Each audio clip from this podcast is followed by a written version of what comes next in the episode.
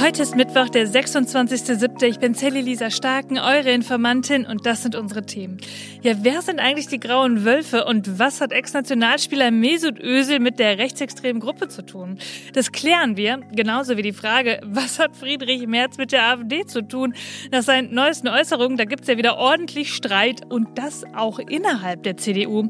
Ja, und warum kriegen Ferienjobber eigentlich keinen Mindestlohn? Das schauen wir uns jetzt an. Los geht's.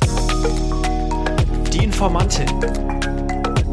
News erklärt von Sally Lisa Stark. Ja, bevor wir richtig in die Themen einsteigen, da habe ich noch einen kleinen Tipp für euch fürs Wochenende. Das ist ja bald Mitte der Woche, da kann man schon mal übers Wochenende nachdenken. Zurzeit da läuft ja die Frauenfußball-WM und Deutschland hat ja wirklich am Montag mit 6 zu 0 gegen Marokko gewonnen. Und das ist doch ein richtig guter Start für dieses Turnier. Ja, und am Sonntag, da steht das zweite Spiel an gegen Kolumbien. 11.30 Uhr in der ARD. Und da die Weltmeisterschaft ja in Australien und Neuseeland stattfindet, da sind die Spiele ja immer eher morgens oder mittags mittags. Und unter der Woche ist es natürlich für manche ein bisschen schwierig mit Arbeiten und so. Tja, aber am Sonntag, 11.30 Uhr, das passt doch eigentlich ganz gut zum Sonntagsbrunch. Und apropos Fußball, da gibt's aktuell auch eine Schlagzeile vom Männerfußball. Die hat mich irgendwie ein bisschen aus der Fassung gebracht. Mesut Özil, der einstige Fußballnationalspieler und WM-Held, der präsentiert sich auf Instagram mit einem Tattoo der grauen Wölfe. Das ist eine rechtsextremistische türkische Bewegung. Aber mal von vorn, was ist das für eine Bewegung und wie kommt so ein Foto zustande? Also Mesut Özil, den kennen wir ja alle. Der ehemalige Fußballnationalspieler, den haben wir ja alle erst geliebt. Und dann ist er irgendwie ein bisschen abgedriftet. Vor ein paar Jahren, da habe ich das erste Mal heftig eingeatmet, als ich ein Bild von Özil und Erdogan gesehen habe. Ihr wisst schon, der türkische Präsident, der gerade wiedergewählt worden ist und nicht so viel für die Türkei tut, sondern eher immer mehr Macht haben will. Ja, und mit dem hat sich Özil gezeigt und ihm viel Glück für die Wahl gewünscht. Das hat er überall auf Instagram und ja, ich glaube auch in anderen sozialen Medien gepostet beobachtet, wer ihm da die Hand schüttelt. Ja, das hat er vor fünf Jahren das erste Mal gemacht und dann bei dieser Wahl auch wieder. Tja, und jetzt gibt's ein neues Foto von ihm und seinem Fitnesstrainer. Beide haben das Shirt so hochgezogen und wollen anscheinend ihre Muckis präsentieren. So ein typisches Poserbild ist das ehrlich gesagt. Ja, nur sieht man neben diesem Sixpack eben auch auf der Brust von Ösi drei Halbmonde und einen heulenden Wolf. Das Zeichen für die grauen Wölfe und für die Ölkütschi-Bewegung. Übersetzt heißt das Idealisten und sie sind eben rechtsextrem. Sie wollen eine Einheit aller türkischsprachigen Völker und dann auch noch eine eigene Heimat für alle. Turan soll das Land heißen. Also ein großtürkisches Reich. Ja, alle anderen, die sollen dann gehen, gepaart mit so ein bisschen Rassismus Rassismus, ehrlich gesagt sehr viel Rassismus, Antisemitismus, Homophobie und Rechtsextremismus und sowas alles. Sie sind also was Besseres, stellen sich über andere Menschen. Ja, sowas lieben wir ja. Und die werden in Deutschland sogar vom Verfassungsschutz beobachtet. Und jetzt haltet euch fest, das soll die größte rechtsextremistische Organisation in Deutschland sein. 11.000 Anhänger Minimum. Ja, und die sind dann zum Beispiel in Kulturvereinen organisiert. Also, Vorbild wie früher, das ist Özil ehrlich gesagt schon lange nicht mehr. Und Mahir Tokatli, Politikwissenschaftler der Uni Aachen, der sagt im Interview mit dem ZDF, also das überrascht uns jetzt alles nicht. Der Özil, der ist eben türkischer Nationalist. Ja, und das ist alles für uns nicht nur spannend, weil wir Özil mal angefeuert haben bei einem Deutschlandspiel, sondern auch, weil er eben solche Inhalte völlig frei in den sozialen Medien verbreitet. Ja, wer schaut dazu? Ihr wisst es, junge Leute. Bei jüngeren Typen, die landen eben gern mal bei solchen Fußball Fußballspielern auf den Seiten und identifizieren sich im schlimmsten Fall dann damit. Und das ist auch die Taktik der Grauen Wölfe. Als Erdogan die Wahl in diesem Jahr wieder gewonnen hat, da waren ja so viele Menschen auf der Straße, die gejubelt und gefeiert haben. Und so ist es auch mit der Organisation. Sie wollen junge türkischstämmige Menschen an sich binden. Sie wollen weiter die türkische Kultur leben. Also das, was Sie darunter verstehen. Und Özil macht das alles dann eben mit solchen Fotos total salonfähig. Und deshalb müssen wir darüber sprechen. Das ist Rechtsextremismus. So, und da müssen wir auch nochmal über Friedrich Merz und die AfD sprechen. Da ist so viel drin in diesem Thema. Täglich grüßt das Märztier sozusagen. Hört mal, was der CDU-Chef Merz hier im Sommerinterview mit dem ZDF gesagt hat. Es ist jetzt in Thüringen ein Landrat gewählt worden und natürlich ist das eine demokratische Wahl. Es ist in Sachsen-Anhalt in einer kleinen Gemeinde ein Bürgermeister gewählt worden, der der AfD gehört, angehört. Und natürlich ist das eine demokratische Wahl. Das haben wir doch zu akzeptieren. Und natürlich muss in den Kommunalparlamenten dann auch nach Wegen gesucht werden, wie man gemeinsam die Stadt, das Land, den Landkreis gestaltet. Okay, auf kommunaler Ebene müsse man auch mit der AfD nach Wegen suchen, wie man gemeinsam die Stadt gestaltet. Will die CDU also mit der AfD demnächst zusammenarbeiten? Ja, und das nachdem März letzte Woche die CDU ja die wirkliche Alternative für Deutschland genannt hat. Alles etwas unglücklich oder auch hier wieder bewusst gewählt. Da haben wir bereits am Montag schon drüber gesprochen, dass man eigentlich kaum glauben kann, dass Merz sich immer wieder nur aus Zufall unglücklich ausdrückt. Ja, schauen wir uns das Ganze mal kurz etwas genauer an. Die AfD hat gerade die höchsten Umfragewerte jemals, 22 Prozent. Und natürlich sind wir da nervös. Auch das ist nichts Neues für uns und wir reden ja wirklich viel drüber. Auch darüber, wie die Bundesregierung darauf reagiert und eben auch die CDU, die versucht ja gerade so eine neue Position für sich zu finden. Und wie weit rechts die dann sein soll, da sind sie sich nicht so ganz einig. Und genau da kommt Merz immer mal wieder hoch und ruft, hier, hallo, ich lasse mal kurz eine populistische Aussage da. Und dann einen Moment später sagt er dann, hä, was wollt ihr denn alle? Ist doch klar, dass ich das jetzt anders meine. Und so kam es auch nach diesem Sommerinterview. Alle haben sich darüber aufgeregt, dann den CDU-Beschluss zitiert. Da steht nämlich im Grundsatzprogramm, äh, nee, mit der AfD arbeiten wir nirgendwo zusammen. Und dann twittert Merz, Zitat, um es noch einmal klarzustellen, und ich habe es nie anders gesagt, die Beschlusslage der CDU gilt. Es wird auch auf kommunaler Ebene keine Zusammenarbeit der CDU mit der AfD geben. Okay, äh, wollen wir noch mal kurz hören, was er da gesagt hat im Sommerinterview? Und natürlich muss in den Kommunalparlamenten dann auch nach Wegen gesucht werden, wie man gemeinsam die Stadt, das Land, den Landkreis gestaltet. Hm, ich habe ihn ja irgendwie anders verstanden. Und ihr, Marie von den Bänken, hat darauf noch eine sehr lustige Antwort auf Twitter verfasst. Zitat. Dann freue ich mich auf ihr knallhartes juristisches Vorgehen gegen das ZDF. Wie die dann mit Deepfakes und KI das Sommerinterview mit ihnen so dreist manipuliert haben, dass sie genau das Gegenteil haben sagen lassen, ist für mich der größte Medienskandal aller Zeiten. Ich habe jetzt zwei Fragen im Kopf. Was sagen denn die anderen in der CDU und die CSU dazu? Ja, und was will Merz hier eigentlich erreichen? Ist er gerade wirklich etwas unzurechnungsfähig oder ist das Taktik?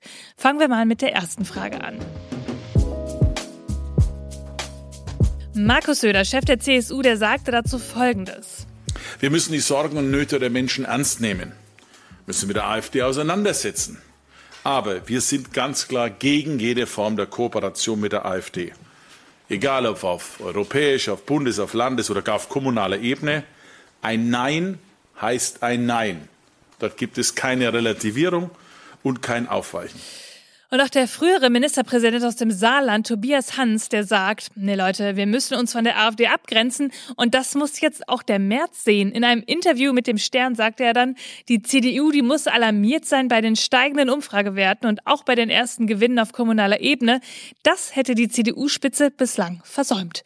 Und er sagt auch, Zitat, ich möchte mir ehrlich gesagt nicht vorstellen, dass ein von der CDU gestellter Bundeskanzler solche Sorgen hervorruft. Und dann noch das. Zitat. Ich kann nur daran erinnern, dass auch die NSDAP in demokratischen Wahlen gewählt wurde. Die AfD steht bundesweit nun bei 22 Prozent. Es ist nicht fünf vor zwölf, sondern fünf nach zwölf. Das muss auch Friedrich Merz endlich sehen. Ehrlich gesagt sind das ganz schön deutliche Worte von einem CDU-Mann. Es gibt aber auch andere Äußerungen. Der Vorsitzende der Jungen Union, Johannes Winkel, der kann die ganze Aufregung nicht ganz verstehen. Merz habe doch klar gemacht, dass es keine Zusammenarbeit mit der AfD geben würde. Und auch der neue CDU-Generalsekretär Linnemann, der tritt Merz bei. Ich glaube, was wir alle merken, das ist ganz schön schwierig. Alle Parteien finden sich gerade auf dem Boden der Tatsachen wieder und fragen sich, wie sie ihre WählerInnen zurückgewinnen können. Ist es eine bessere Kommunikation der Bundesregierung? Sind es bessere sachliche Diskussionen, zum Beispiel zum Heizungsgesetz? Und wo steht da in allem dann die CDU und CSU als Opposition? Merz, der ist normalerweise dafür bekannt, dass er sich viele Gedanken darüber macht, was er erzählt. Vielleicht spielt er gerade damit und denkt, die CDU, die müsse weiter nach rechts gerückt werden, um Menschen wieder für sich zu gewinnen. Die sich gerade eigentlich bei der AfD gemütlich machen wollten. Nur eines darf man dabei nie vergessen. Wer mit Rechtspopulisten Politik macht, der macht dann eben auch rechtspopulistische Politik. Und das hatten wir schon einmal. Die Brandmauer nach rechts, sie darf jetzt nicht aus Papier sein, sondern die muss beständiger und härter sein. Und da müssen alle demokratischen Kräfte an einem Strang ziehen. Und übrigens, und das mag euch jetzt erschrecken, diese Zusammenarbeit mit der AfD auf kommunaler Ebene, die gibt's bereits. Der Magdeburger Rechtsextremismus-Experte David Begrich, der hat im Deutschlandfunk gesagt, Zitat, je kleiner der Raum, desto enger das Verhältnis zur AfD. In einer Kleinstadt oder in einem Ortschaftsrat, da würden sich die Menschen ja aus der Schule oder aus dem Sportverein oder aus der Kirchengemeinde kennen. Und dazu komme dann noch, dass auf kommunaler Ebene oft das Verständnis vorherrsche, das, was man tue, das sei keine Politik, man regle ja nur die Dinge für Bürger, wie zum Beispiel einen Fußgängerüberweg oder einen Sportplatz. Und deshalb sein Rat, immer einen eigenen Antrag stellen und nie mit den Vorschlägen der AfD mitgehen, auch wenn es um den Zebrastreifen geht. Zitat, man darf sich nicht von der AfD am Nasenring durch die Manege ziehen lassen. Eine Zusammenarbeit berge immer die Gefahr, dass sich die Normalisierung der AfD verstärke. Und das gilt in jedem Fall zu verhindern. Leute, und deswegen werden wir auch hier nicht müde, immer wieder drüber zu sprechen. Und jetzt mal ein anderes Thema. Könnt ihr euch noch an eure Ferienjobs erinnern? In den Sommerferien in einem Unternehmen mal das Lager aufräumen oder woanders helfen, zum Beispiel in einem Restaurant oder einem Biergarten und sich damit mal ganz kurz den Sommerurlaub finanzieren. Ich fand das damals mit 16 echt cool. Aber wusstet ihr, dass man in einem Ferienjob gar keinen Mindestlohn bekommt? Das heißt, da kann ein Typ genau dasselbe wie ihr machen, nur ist er eben schon volljährig und bekommt dafür einfach mehr Kohle. Ja, und jetzt sagt der SPD-Generalsekretär Kevin Kühnert, liebe Bundesregierung, das kann es doch eigentlich nicht sein. Er sagt, das müsste man angleichen und begründet das damit, dass manche Unternehmen jetzt explizit nach Ferienjobbern unter 18 suchen würden. Die wären ja günstiger. Und der Mindestlohn, der soll jetzt ja auch wieder steigen. Anfang 2024 auf 12,41 Euro. Und die SPD, die will da aber auch noch höher gehen, auf 14 Euro. Und ich sag's, wie es ist, die Inflation, die wird uns noch eine Zeit begleiten. Und da muss der Mindestlohn einfach für alle doch richtig angepasst werden. Oder was meint ihr? Ich versuche mir gerade morgens so eine kleine Routine anzueignen. Vielleicht habt ihr es schon auf Instagram gesehen. Ich mache jetzt morgens immer so eine Mischung aus Yoga und Pilates. Zum einen, damit ich nicht morgens direkt auf mein Handy starre und über meine ganzen To-Dos nachdenke und das alles dann noch im Schlafanzug, bevor ich einen ersten Kaffee getrunken habe. Und zum anderen auch, weil ich irgendwie das Gefühl habe, oh Sally, so langsam müsstest du mal was für dich tun. Und dazu habe ich jetzt auch eine spannende Studie von dieser Woche gelesen. Eine Langzeituntersuchung, die hat jetzt herausgefunden, dass Menschen mit einem gesunden Lebensstil länger leben. Okay, das überrascht jetzt wahrscheinlich gar keinen von euch und ehrlich gesagt hat es mich auch nicht überrascht. Aber die Zahlen, die, die diese Studie liefert, die sind dann doch beeindruckend. In der Untersuchung, da wurden 700.000 ehemalige Angehörige des amerikanischen Militärs untersucht und das Forschungsteam sagt, mit einem gesunden Lebensstil können 40-jährige Männer demnach im Durchschnitt 23,7 Jahre länger leben als mit einer schädlichen. Bei Frauen beträgt dieser Unterschied auch 22,6 Jahre.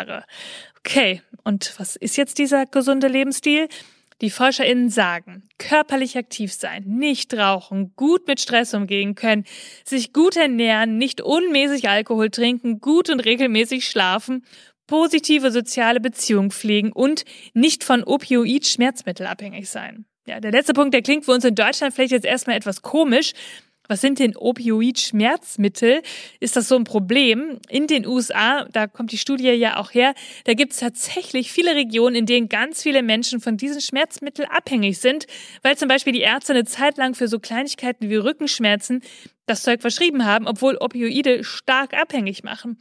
Aber das nur so als kleine Randbemerkung, weil der Punkt irgendwie so ein bisschen heraussticht.